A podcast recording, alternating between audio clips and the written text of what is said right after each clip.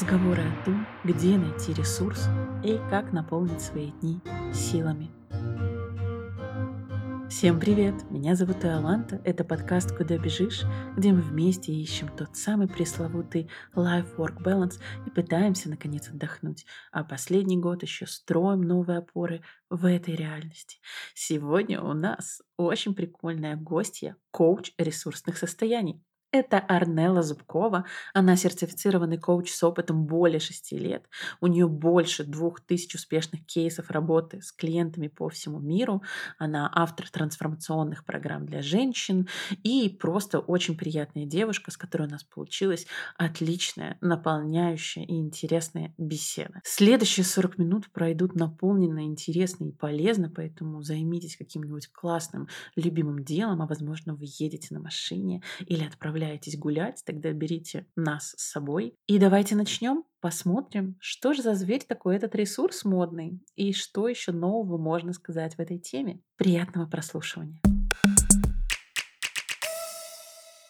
Привет, Арнелла. Я очень рада, что ты ко мне пришла. И еще такое имя, знаешь, э, не часто собираются в моем подкасте две девушки с красивыми именами. Расскажи мне, пожалуйста, топ пять фактов, которые обязательно нужно знать о тебе, ну, кроме твоего прекрасного имени. Спасибо, привет, Иоланта. Меня тоже очень впечатлило твое имя, потому что я его слышу впервые, в отличие от своего.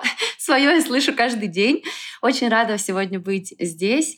Пять фактов. Ну, давайте начнем с того, наверное, что я стала коучем, когда еще Вообще никто не знал, что это такое. А, это был 2016 год. И, в принципе, я, наверное, была таким первопроходцем. Все спрашивали, а, что это такое. Да, потом уже это стало популярным. Вот, и сейчас уже на рынке очень-очень много нас. А второй, наверное, я пела в популярной группе «Подиум» очень много лет. «Танцуй пока, молодая девочка рая». А я вот этого это не знала. Вау. Да, у меня а, большое прошлое в шоу-бизнесе, я профессиональная певица в прошлом. А, больше двух тысяч человек за эти семь лет, когда я уже работаю коучем, поменяли свою жизнь, состояние вместе со мной, вместе с моей командой, выстроили личный бренд и начали жить жизнь, о которой мечтали.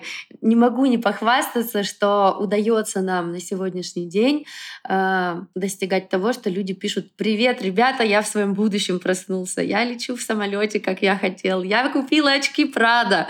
В общем, и я очень сильно радуюсь, когда люди э, исполняют мечты. Так я сразу начала, но не могу про это не сказать, потому что действительно, наверное, что-то важное.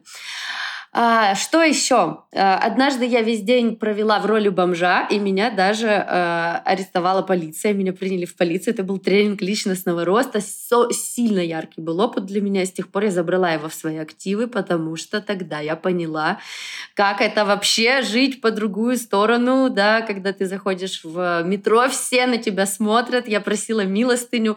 Наверное, такой один из самых ярких моих опытов. Да, больше ста тренингов личностного роста я прошла за свою жизнь жизнь. Ну и, наверное, пятое — это то, что я с 14 лет работаю. Э, звучит все очень впечатляюще. Конечно, у меня сразу куча вопросов. Но я изучала твою страничку. Мне, конечно же, понравился э, видео с Павлом Воле, и который такой про коуч ресурсного состояния. И давай уже, раз э, про Павла рассказала, как ты относишься, возможно, к такому вниманию и какой-то критике? И что такое коуч ресурсного состояния? Значит, два вопроса в одном. Угу. Что такое вообще э, коуч ресурсного состояния? Да? Давайте разберемся с тем, что такое ресурс. Ресурс — это разные виды энергии, э, которыми мы владеем. Это то, что мы можем использовать для перемены в своей жизни. То есть это некие ресурсы, активы. Они могут быть в разной форме. Это наша энергия, наши накопленные знания, наша социальная сеть взаимодействий, наши деньги, то, как мы превращаем свои договоренности в умения. В общем-то, это еще самое важное, это состояние наше, да, то есть ресурсное состояние, это достаточный а, уровень энергии, которого нам хватает для тех целей, которые мы ставим себе. А всегда, когда мы идем на новый уровень социальный, например, или финансовый, нам нужно чуть больше энергии, потому что есть родовые пути. Да, мы все рождались э, и не раз проходили родовые пути в жизни. Когда ребенок рождается, вот у тебя есть дети? Нет, а у меня три кота. О, прекрасно, прекрасно. У меня тоже есть кошка. Деток пока нет. Когда такая интересный момент, да, мы все рождались, все проходили через родовые пути. А, и это непростой очень процесс и для мамы, и для ребенка. Потому что когда ребенок идет по родовым путям, это переход из одного состояния в другое, требуется раскрыть огромное количество разных возможностей ребенку, сделать первый вдох, соприкоснуться со страхом смерти, да, если нет страха смерти, он его не сделает, раскрыть а, свое движение, да, желание жить, там раскрывается огромное количество качеств и а, возможностей. Так вот, родовые пути мы проходим очень много раз в жизни в своей. И каждый раз, когда нам нужно перейти на следующий уровень, мы испытываем дискомфорт, потому что рождение невозможно без перехода. То есть мы всегда испытываем какую-то ментальную смерть предыдущего и э, выходим в новое состояние. Поэтому энергии всегда нужно больше. То есть делать то, что мы не делали, сопротивляться каким-то нашим сомнениям, да, идти в страх. Вот. А, да, я все еще хочу узнать про Павла Волю. Прости, пожалуйста. Просто сейчас такая актуальная тема в связи с Блиновской, да, в связи с тем, что да. пошли по всем а, блогерам. Могу ли я тебе задать такой вопрос вообще? Конечно, а, конечно, да. Ты инфо-цыган? Или как определить инфо-цыгана от не-инфо-цыгана? Угу. Очень хороший вопрос, и я задаю, э, задаюсь, э, вернее, я слышу его очень часто, особенно от новых знакомых. Давайте разберемся, что такое инфо-цыганство. Если мы разберемся с этим термином, это вид мошенничества, да, это очень серьезное заявление. Это вид мошенничества, это когда ты продаешь какую-то информацию, знания или опыт, которые в итоге не являются работающим, да, то есть это что, то, что невозможно применить. Есть ли некачественные услуги на рынке? Ну, конечно же, да. Так же, как и в медицине мы придем, да, есть врачи, которые ведут себя недобросовестно. Так как это совершенно новый рынок, а, он пока размыт достаточно, и очень сложно понять, как кто предоставляет. Могу ли я себя в этом ключе назвать инфо- инфо-цыганкой? Ну, конечно же, нет, потому что это, ну, это мошенники, это люди, которые не влияют на результат клиента совершенно никак, да, у них нет инструментария. Что касается инфо-цыганства в целом, наверное, это вид развлечения, такие марафоны различные. То есть это все сегмент развлечения. Это как посмотреть хороший фильм, сходить на хорошую выставку. И э, у нас начали путать с образованием вот эти форматы развлечения. В принципе, а, люди, которые инфобизнесом занимаются, они не говорят, что они лечат кого-то или они занимаются просветительской деятельностью, на которую нужна лицензия в нашей стране. Да, у нас это регулируется законами.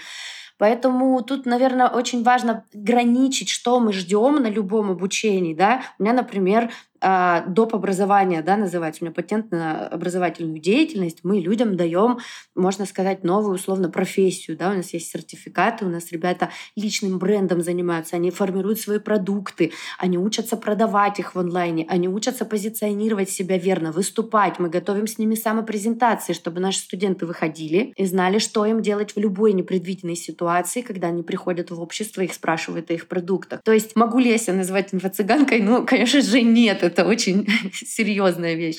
А, я, возможно, не совсем понятно, почему я задаваю, задаю такие вопросы, потому что, ну, во-первых, все это задержание блогеров, оно сейчас колышет, конечно, инфополе, интересно об этом порассуждать, но плюс я сама не так давно отучилась на коуча, и сейчас прохожу обучение на психолога. И знаешь, я скорее сама щупаю, что для меня ок, что не ок. Где это инфопродукт, а где это уже обман. И в этом подкасте тоже, знаешь, часто приходят разные эксперты. Ну и бывают эксперты, которые вызывают некоторые вопросы. Да, и мне хотелось с тобой сразу как-то это обсудить. Да, это есть. Но это есть, как есть любой процент некачественного предоставления на любом рынке, в любой нише, в любой отрасли. Как тут подстраховаться? Ну, смотреть только со временем временем. Их рынок вытесняет. Все равно сейчас очень много качественных продуктов на рынок выходит. Их вытесняет в любом случае. Помнить, что люди не дураки, их не обмануть. Один раз ты что-то сделал, да, заявил то, что не можешь. Но репутационные потери здесь очень быстро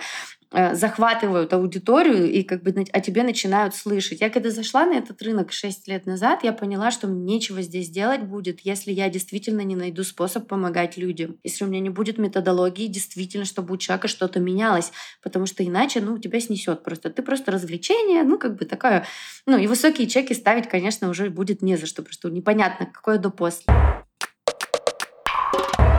Классно, ты сказала про методологию, это для меня всегда очень важно, какой-то признак ок или не ок. Расскажи мне про твою методологию хотя бы, не знаю, вкратце, то есть как ты работаешь с этими состояниями. Ну, понятно, я не прошу раскрыть мне секрет, но расскажи, чего людям ожидать. А как мы работаем с состоянием? Во-первых, мы отталкиваемся от запроса да, человека, как ему помогает или не помогает то состояние, в котором он находится. Например, он хочет выйти на высокий чек. Там у нас и стоматологи, и юристы а, приходят к нам учиться, и косметологи, и коучи, и психологи, эзотерики. Сейчас медитация очень хорошо работает, и тарологи приходят. Я не беру серые ниши. Я не беру людей, которые приворотами какими-то занимаются. Я не беру высокорисковые инвестиции. То есть у нас сразу же идет отсев на собеседованиях. Я смотрю, что люди продают, вообще, что они предлагают. Что касается методологии, лично я сертифицированный коуч с международной сертификацией. Я а, специалист по работе с бессознательным. Но это не все.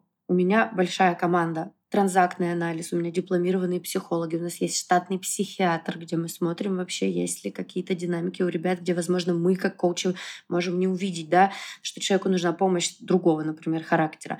Вот. А энерготерапевты есть, да, это когда мы работаем с состоянием, все это любят, это вообще девочковая такая история. Вот, то есть у нас есть различные отрасли, где мы а, составляем путь клиента. Вот. Это если коротко о методологии. Психология, транзактный анализ, а, коучинг эриксоновский. Так как люди, которые нас сейчас слушают, они нас включили тоже за пользой, я их прекрасно понимаю, я сама слушаю постоянно подкасты, давай дадим им какую-то пользу. Например, по состоянию. Возможно, у тебя есть какие-то упражнения по ресурсу или по состоянию, которые люди могут использовать. Можем ли мы прикрепить файлы в подарок или нет? Э, да, я в своем телеграм-канале и да, да, сделаем это. Давайте, да. У меня есть пул аудио тренажеров, которые я составляла вместе с э, гипнотерапевтами, которые помогают для глубокого сна, помогают для работы с чувствами, с чувством лени, э, помогают утром настроиться на правильное состояние. Давайте я вам подарю эти подарки с удовольствием. А что касается любых целей, которых мы, которые мы ставим, за все отвечает только одно. То, как мы видим мир, то, каким мы чувствуем и видим себя в этом мире. Наше видение влияет на то, какой выбор мы делаем. И когда мы делаем выбор, это раскрывает последствия. Если человек считает, что он недостаточно хорош для какой-то либо цели, он будет всегда ходить около нее, создавать такие ситуации, в которых он будет всегда оказываться на два шага назад. Поэтому механические де- действия, они работают не всегда. Если у вас какие-то проблемы, очень важно посмотреть, а что же в моем бессознательном находится, по какой причине я до сих пор этот результат не допускаю в своей жизни, почему мне так страшно туда идти. Ну и на переходе нам всегда нужно как можно больше поддержки. Даже без терапии я дам совет, который будет работать всегда. С чего нужно начинать? Максимально окружать себя теми людьми, которые верят в вас больше, чем вы. В этом вопросе нужно стать взрослым для себя человеком и организовать себе то пространство поддерживающих людей, которые будут, как только вы оглядываетесь, говорить вам, все хорошо, малыш, идем, все нормально. Да, потому что у нас есть все ресурсы, в нас есть абсолютно все, но иногда мы думаем, что абсолютно нормально хейтить нас, абсолютно нормально не поддерживать, обесценивающие шутки пускать, в то время, когда мы больше всего уязвимы и нуждаемся в поддержке от близкого круга. И когда мы создаем идеальный мир вокруг себя, коучи, психологи, друзья, окружение, учеба, берите их где хотите, вы находитесь внутри вакуума безопасного, где все дуют вам в паруса. Можно сколько угодно сидеть в терапии, но если вот эту конфигурацию не сделать, где ты реально отражаешься в глазах людей, что ты можешь, перейти очень сложно. Очень сложно. Есть такое да, понятие предпринимательское одиночество. Да? Люди становятся предпринимателями или экспертами. Экспертное одиночество. Это когда ты с клиентом что-то сделал на старте, что-то пошло не так, и человек не понимает. И он думает, все, я дно, все, я вчера был богиня, все, я дно, я все испортил, я сделал что что-то не так, он не понимает своих слепых зон. В то время, когда человек с комьюнити приходит и говорит, что-то случилось, клиент недоволен, 9 человек ему говорят, у меня сто раз так было, все нормально, смотри, тебе сейчас нужно вот так вот так сказать, даже дают ему какие-то готовые решения, и человек понимает, что на самом деле его мечта, его провал — это скучный вторник для кого-то, это нормально, это не смерть. Вот, поэтому окружение очень сильно влияет, я всех призываю не ждать, что мир откликнется, а создавать самостоятельно свое комьюнити поддерживающее. Тут mm-hmm. мне очень отзывается то, что ты говоришь, хочу рассказать про свой опыт, потому что не всегда понятно, как же его создавать, с чего начать.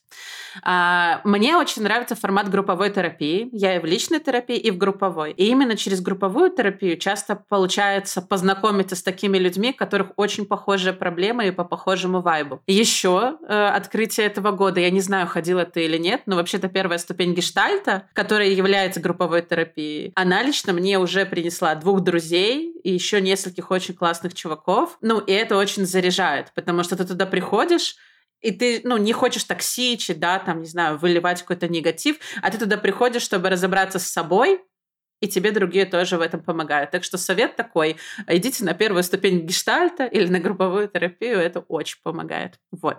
Классно. Э, это просто mm, тот да. путь, который я прошла и который меня за два года именно через группу подтянул. И еще можно, ну, еще хотела один интересный момент сказать. А, ты училась на психолога или планируешь, или... Э? А, нет, у меня нет диплома психолога. Да, у меня работают в курсе психологи, которые э, являются дипломированными с лицензией. Да, ребят. Э, это классно. Это mm-hmm. я просто почему спросила, потому что ты сказала зеркало, а это очень важно, потому что в определенном возрасте ребенку нужно отражение от глаз родителей, а, чтобы он понимал, как его видят другие. И у некоторых людей этого не случается. У меня этого не случилось. И только в группе, когда мне стали возвращать, как меня видят, я такая, а, прикольно. Вот. Так что мне отзывается то, что ты говоришь. Да, ты говоришь сейчас гениальную вещь. Она действительно базовая, фундаментальная, потому что на самых главных стадиях становления нашей личности нам необходимо дорастить те части психики, которые дают нам доказательную базу, а какой я. И, кстати, на каждом новом этапе да, в карьере мы снова попадаем на эту ступень, когда мы начинаем как эксперт отражаться у наших клиентов и понимать, о, я хороший хороший эксперт. Это происходит там в течение первых трех лет, например, у экспертов. И мы понимаем, что сейчас я очень сильно зависим от обратной связи, потому что я доращиваю ту часть, которая называется мой, в принципе, моя твердая позиция. И потом я уже понимаю, что я классный, если никто даже мне об этом не скажет. Да, но, да. но классно, чтобы вначале тебе сказали, согласна. Обязательно, обязательно. Это нельзя перепрыгнуть. Ты абсолютно права. Очень хорошо, что ты задела эту тему, потому что она ключевая. Фрейд же не идиот, он вывел гениальные вещи, да, великолепные, они базовые. Да, а у меня еще есть парочку к тебе вопросов по таким, знаешь, практическим историям. Неочевидная привычка, которая помогает повысить уровень удовлетворенности. А, да, вот тут я думала, кстати, мне прислали да, да, этот да. вопрос, он очень интересный, и как раз э, я хотела сказать, что неочевидная привычка — это самый главный навык, наверное, даже. Он как раз про то, что мы с тобой говорим. Это осознанно вырастить внутри себя своего лучшего друга, потому что то время, когда мы говорим себе что-то, когда мы ошиблись, когда у нас есть неудачи, надо посмотреть, я с кем-то еще так в этой жизни разговариваю, как с собой, с кем-то я позволяю себе такое, как я говорю себе, какие слова. У меня есть приятельница, меня очень сильно впечатлил один момент. Мы парковались на машине, она очень красивая девушка, и она что-то сделала не то, как-то припарковалась криво. Она повернулась и говорит, ну что я так припарковалась? Вот тварина, а. И это, ну, это не могло не резать. Я говорю, что ты сказала? Ты сейчас это сказала про себя? И она даже не заметила. И вот этот внутренний диалог, он это нещадный расход энергии, особенно для женщины. И в этот момент мы же даже не замечаем, что все падает в доказательную базу, что ты не окей. А что помогает создавать нам высокие результаты? То, что я незыблемая, несокрушимая, просто мое знание о моей окейности, что со мной все хорошо. У многих нас постсоветские дети, да, э, мы вырастили вырастили внутри садистов, даже не зная об этом, которые говорят нам, ты села на диету, она тебе не нравится, терпи. Ты не можешь дочитать книжку, терпи. А ты не доводишь до конца какие-то дела, ну и начинается. Да, как, да кто тебе вообще будет платить? То есть при любой бабочке, да, идея, высвобождается энергия, внутренние садисты у большинства людей настолько сильные, что они душат все их идеи на корню, и там самое большое кладбище гениев находится. Что нужно делать? Хотя бы вниманием отслеживать, куда течет, в какую доказательную базу течет сегодня ваше внимание, ваша мысль, что вам можно ошибиться. Вы хороший человек, даже если вы делаете ошибки. Или все-таки вы начинаете себя неистово просто самоуничтожать, а ну, весь мир энергия. Мы не можем не испытывать недостаток энергии. Мы энергия. Если у нас недостаточно энергии, значит, мы давим, подавляем. И вот эти слова, вот это мнение о себе, вот эта доказательная база, то, что мы делаем с собой каждую минуту, оно очень сильно показывает, какие у нас потом результаты. Вот э, это не решается, знаете, как выключатель. Ко мне приходят многие клиенты и говорят, как это переключить? Давай переключим. К большому сожалению, это не переключить. Есть вещи, которые можно переключить там, в работе с бессознательным, да, там, посмотреть неосознанные факты, там, инсайты, какие-то чувства. А здесь это осознанное взращивание новой части психики, которая за тебя, э, ну, психология называется и добрый родитель, да, и лучший друг. Вот, поэтому это ключевое, я считаю, вообще вообще э, ключевой скилл, который нам всем необходим сегодня. Меня тут впечатляет э, фраза моего преподавателя, преподавательницы Натальи Алиферович. Она у нас в Беларуси довольно, ну, такая очень известная. И она говорит, э, тот волк толстеет, которого ты кормишь. Это не ее фраза, это вообще довольно популярная. Это к тому, что ты говорила, куда направлено наше внимание, там и будет расти. Пиздишь себя морально, значит, это будет расти. Ты просто, ты когда говорила, ты просто моего мужа описывала. Какая-нибудь фигня произойдет, и он такой, блин, дурак. Я говорю, да какой дурак? Ну, произошло и произошло. Но он у меня уже ходит к психологу, я ему очень горжусь. Знаешь, это за, Прекрасно. за 11 лет допинала, чтобы человек Классно.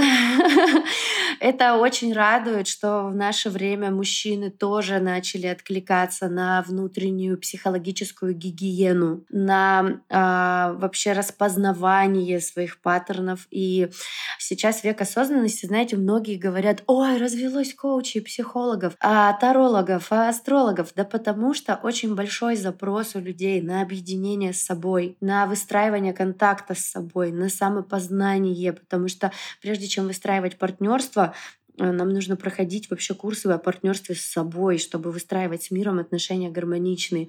И это очень радует, конечно, что муж в терапии, да, потому что мужчины, они как-то более закрыты всегда были, они логики сами по себе, по природе. Да, это, конечно, радует, когда я слышу такие новости.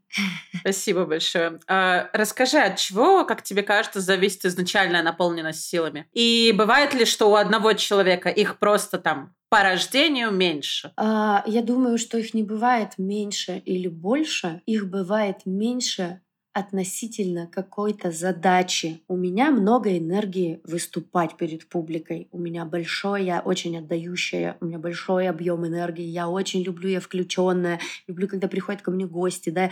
Я очень много люблю говорить. А у меня есть моя приятельница. Она владеет огромным количеством студий ресниц. Она сама сидела и делала великолепные ресницы. Ну, у нее много энергии для того, чтобы делать, сидеть ресницы молча абсолютно по несколько э, человек в день.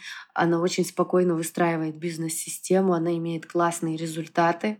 Но она не любит говорить она не такая. У нее форма ее энергии проявляется в другом, монетизируется в другом. У нас нет недостатка меньше или больше. Просто люди, которые не могут создать результат, о котором они мечтают, они не в той форме выбрали ее проявлять, не в той форме выбрали служить системе. Мы же все служим общей системе, да, в разной форме. И если оглянуться вокруг, каждый из нас сейчас сидит в комнате, и в этой комнате поучаствовали, ну сколько, тысячи человек в том, чтобы у нас было все комфортно, да, это люди совершенно с другим уровнем, набором энергии, формой, да. Мы сидим вот сейчас а, в, в футболке ты прекрасной сидишь, да, которую сшила для тебя какая-то женщина, скорее всего, на фабрике, заботливо, да, может быть, у нее ребенок спал в это время, пришел со школы, и она вложила всю свою любовь и всю свою энергию в том, чтобы ты сегодня проявилась вот так, да, в такой красивой стильной футболке. Это я сама э, вышла. Я люблю вышивать а, на футболке. ты сама даже вышила. Видишь, даже ты поучаствовала в этой форме, да, получилось как прекрасно. Сейчас кто-то собирает кофе, который мы выпьем на другом конце планеты. Это другая форма энергии. Кто-то сейчас пишет книгу, которую мы прочитаем, а кто-то выступает или делает подкасты великолепные, как ты. И я не могу сказать, что здесь что-то больше или меньше. Смотрите в ту конфигурацию, которую вы выбрали, потому что если у вас не идет, что такое рост. Это значит просто. Это всегда просто. Если посмотреть старославянский язык, там оно уже включает в себя слово рост. Все, что просто, элементарно, естественно для нас, то всегда истина будет проявляться. Для этого не нужно каких-то супер усилий. То, что сложно, да, это то, что с ложью. То есть это где-то мы нацепляли иллюзии и движемся против своей природы или против мироздания. Что я сейчас хочу сказать? Если мы посмотрим на ромашку, если мы ее не будем поливать, ромашка в поле, да, поливаем мы ее или нет, она будет расти или нет? В поле, да. Да, она будет расти, потому что она, естественно, а жизнеспособна только то, что естественно. А она уже, в принципе, в конфигурации этой. А если мы построим дом и уйдем из него на год или два, что тогда с ним произойдет? Ну, запустение, грязь, пыль таракашки. Да, да, он начнет возвращаться в свою естественную жизнеспособную среду. То есть без поддержания искусственного он не будет жизнеспособен. И поэтому вот здесь то, что касается энергии наших целей, надо смотреть, что для меня естественно. Не схватил ли я где-то чужие советы, не схватил ли я где-то чужие идеалы и заглушил свои? Не прислушался ли я а, к тому, что идеально для других, потому что, да, советы идеальные, они действительно идеальны для тех, кто их создает и для кого они работают. Да, и знаешь, во время, когда очень много блогеров, которые показывают, знаешь, транслируют жизнь, которой они на самом деле не всегда живут, для того, чтобы продать ее людям, которые никогда не будут ею жить. Вот у меня я согласна с тем, что очень классно идти по какому-то такому своему пути, но мне кажется, что сейчас очень сложно вообще отделить свое от наносного, особенно когда все вокруг говорят богатей, успех, сумки и так далее. А вот как тебе кажется, два вопроса. Как отделить, возможно, может, у тебя идеи будут. А второе, всем ли надо быть богатыми и успешными? У всех ли есть масштаб для этого? Хороший очень вопрос. Это боль огромного количества сейчас людей, потому что глядя на то, какие все блогеры успешные, другие формируют у себя комплекс неполноценности, если они не любят э, блог. А ведь это на самом деле быть э, воспроизводителем контента, то есть это ничем не отличается от СМИ, то есть это определенная профессия. Кто когда-то решил, что мы должны все воспроизводить контент в определенном формате? Вообще кто? И теперь те, кто в меньшинстве, кто это не любит, а на них навешивают историю, что они отстают. На самом деле это это очень серьезная профессия, она требует определенных навыков и потребностей, да. Ну, очень много с нарциссическим радикалом людей в блогах, ну, правда, да, то есть они требуют выхода я да, своего. Я, например, знаю, что я тоже нарциссична. Я на сцене работала столько лет, да. Я там себя чувствую комфортно. Для других людей это может быть абсолютно некомфортным, а потому что у них они проявлены в другом. Я всегда говорю своим студентам, не забывайте, пожалуйста, о том, что то, что вы видите в сторис других людей, это всего лишь их яркие сияющие моменты, это набор чьей-то, чьего-то пика активности. Если я там на диете продержалась сколько-то времени, или она там прочитала все книжки, у кого-то сейчас высокий пик активности, просто она вам не покажет свой низкий пик, но это не значит, что жизнь состоит только из дня, или только давайте будет лето, или только ночь. Вот, в общем, мы, да, теряем вот эти вот истории, которые на жизнь мы забываем перекладывать в погоне за маркетинговой идеей, вот этой мечтой. Согласна. Я улыбалась, потому что э, планирую еще один выпуск с Юлией Перумовой. Она психологиня очень классная в России. И она написала книгу «Хрупкие люди», про нарциссов, про два типа нарциссов. Есть грандиозные, а есть дефицитарные. Так вот, я дефицитарный нарцисс. Это те, кто в свою дыру вот это вот, когда у тебя не было отзеркаливания в детстве, ты в эту дыру пытаешься засунуть все подряд, и часто лишнее, и часто наносное, вот чужой успешный успех, а это не работает. Вот. А есть нарциссы, которые очень хотят как раз, эм, не знаю, грандиозности, иногда это и про манипуляции, иногда это про управление людьми и так далее. Короче, есть два типа нарциссов, и я уже в этой теме сейчас. Классно. Я обожаю эту книгу. О, я, да? Мне Класс. очень нравится Юля. Да, я читала ее книгу. Да, мой бывший муж даже был у нее в терапии. Вау. Он был очень доволен. Да, вот да, это да. мне очень приятно. А мы с ней как раз сейчас обговариваем э, запись. Шикарно. Прекрасно, да. Я обязательно послушаю этот выпуск, потому что книга действительно прекрасная. Это очень хорошая терапевтическая работа. Вообще очень хорошо знать, а, где и как ты проявлен, потому что ну, мы все травмированы в той или иной степени. Да? Именно будем честны, здоровые люди не двигают прогресс вперед. Они ничего не делают для человечества полезного. Они пасут овец, пьют вино. Мне хочется увидеть этих здоровых людей, просто потрогать их, знаешь, побыть рядом, прислониться, потому что я не вижу их, ну, в каком-то большом размере. Да, их, не, их действительно, ну, они, они как предпринимательский миф, что есть где-то бизнес, который работает без тебя, как часы, О, да. и нигде нет проблем, да, я 7 лет почти работаю с бизнесменами, я ни разу не встретила такой истории, потому что, да, вот этот миф бытует, что где-то все таки это есть. вот. И здесь тоже, да, здоровые люди. Но если мы посмотрим из травмы, там огромные потребности, что такое желание, да? Это энергия, которая бывает только в двух моментах. Она либо бывает от избытка, когда я хочу поделиться, у меня есть излишки, а, там, я хочу делиться знаниями, я чувствую, что я заработала много денег, я хочу вкладываться там в детей, например, да? Или от недостатка, когда я хочу пить, восполнить, э, например, от жажды, а, в своем организме воды. И наши травмы, они на самом деле рождают вот это движение, импульс. А жизнь — это познание, это движение, поэтому тут еще непонятно, хорошо это или плохо. Да? Мы все стремимся к какому-то совершенству, к тому, что завершено. Вот. А, сказки заканчиваются на самом интересном месте, где в закат уходят, да? но там никто не говорит, что у них, у принцессы там с принцем начинается потом семейная жизнь, и просто она остается за кадром. Вот. Поэтому да. Э, да, очень, очень важно видеть это. У меня просто вопрос как раз к Юле будет. Э, могу тебе его тоже озвучить.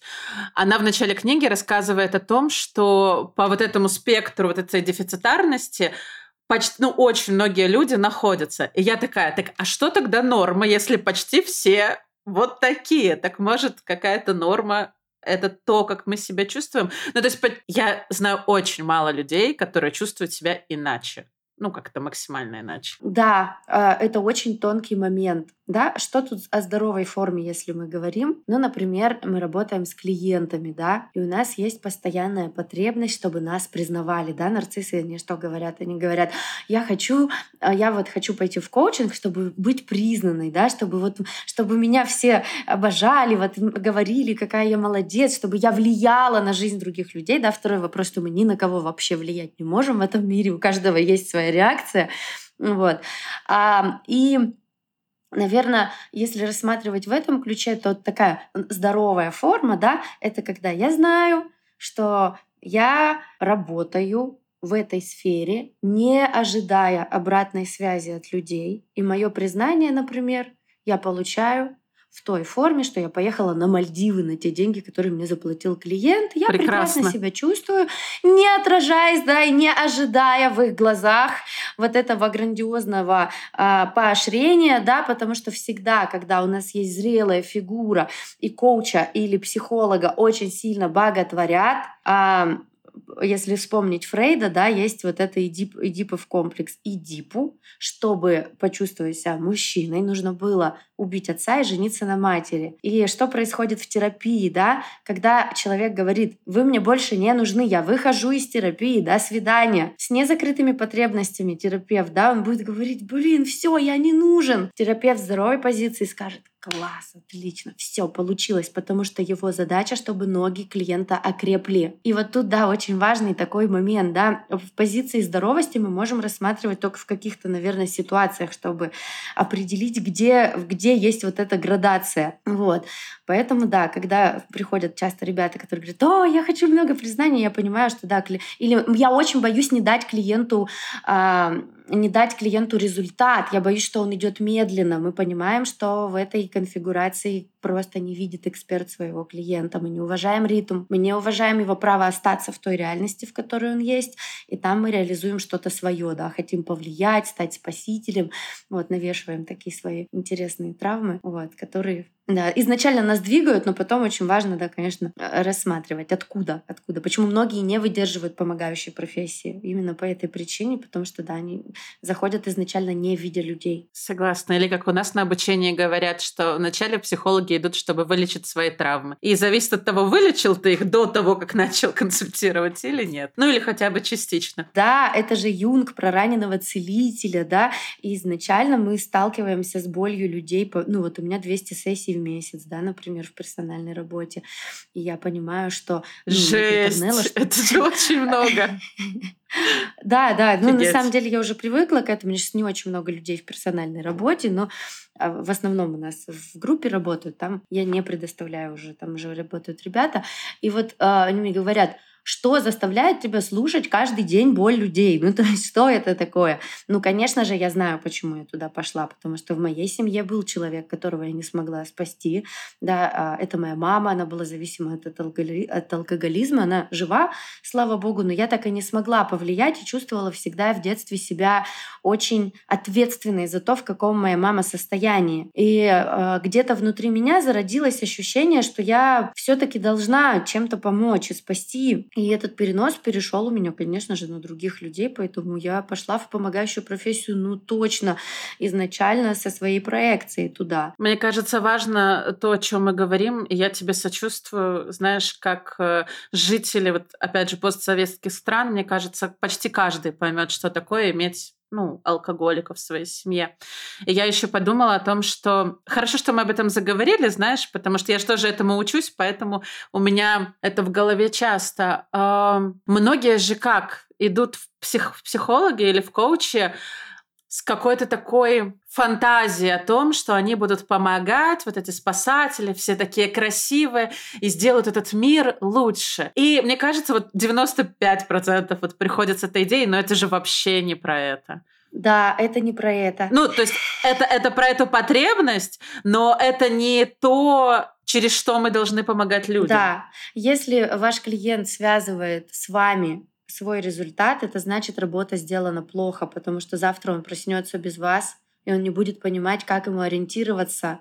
Задача помогающей профессии — помочь человеку сформировать свою собственную опору и собственную значимость. Именно поэтому, когда мы даже даем готовые решения, очень важно не заменять свою личность его личность своей не замещать.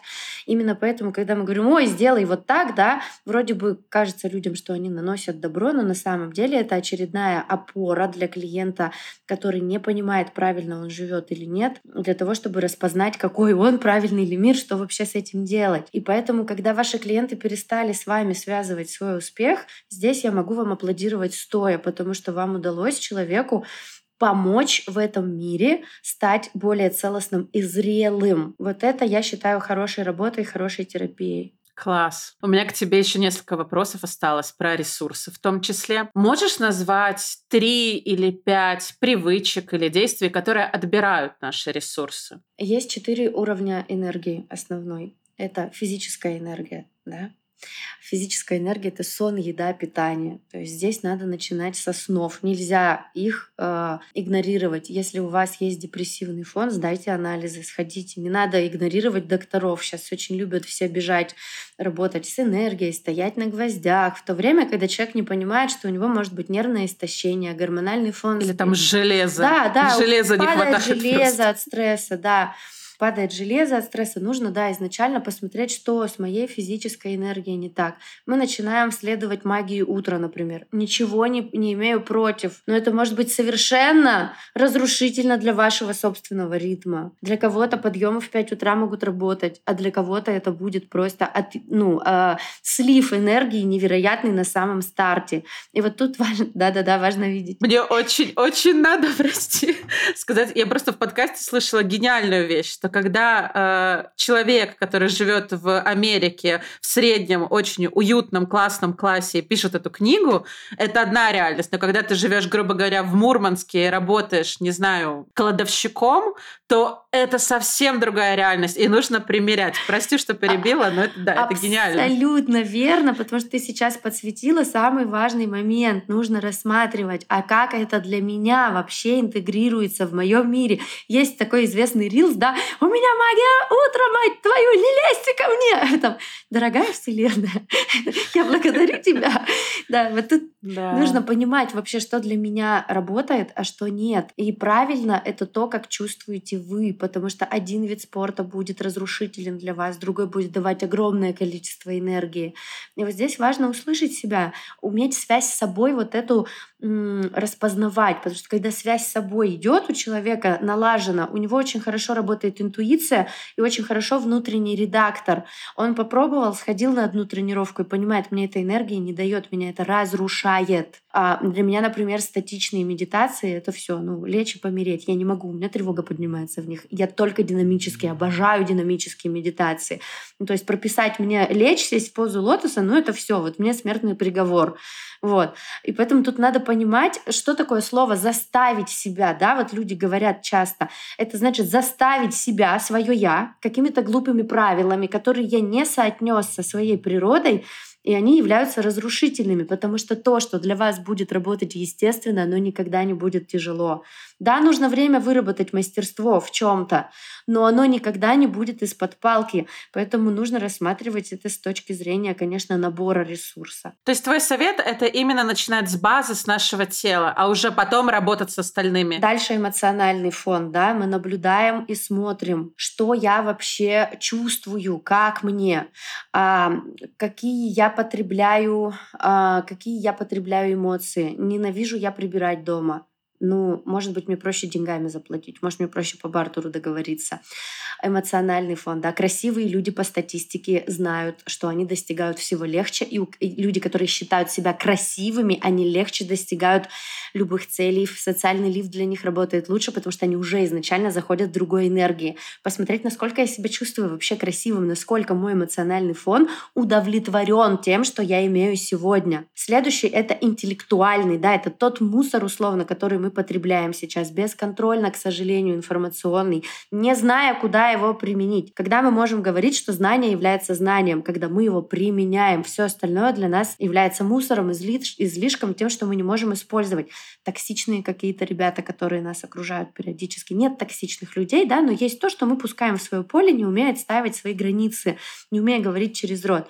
Ну и четвертое — это духовное наша энергия, да, это духовная составляющая, это то, это вопрос «зачем?». Зачем мне бизнес? Зачем мне быть коучем? Зачем мне ехать в отпуск? Почему я хочу общаться с этими людьми? Эквивалентный ли обмен на этом высоком уровне ментальном и духовном с миром мой? И выходить оттуда, где вам плохо, обязательно. Так бывает, что мы ставим себе цели, которые уже давным-давно из прошлых нас прошлой версии нас хотели это. Делать аудит как можно дальше, как можно чаще, чтобы знать, а что служит мне сегодняшний. Это реально то, что я хочу? Вот, это, наверное, самое...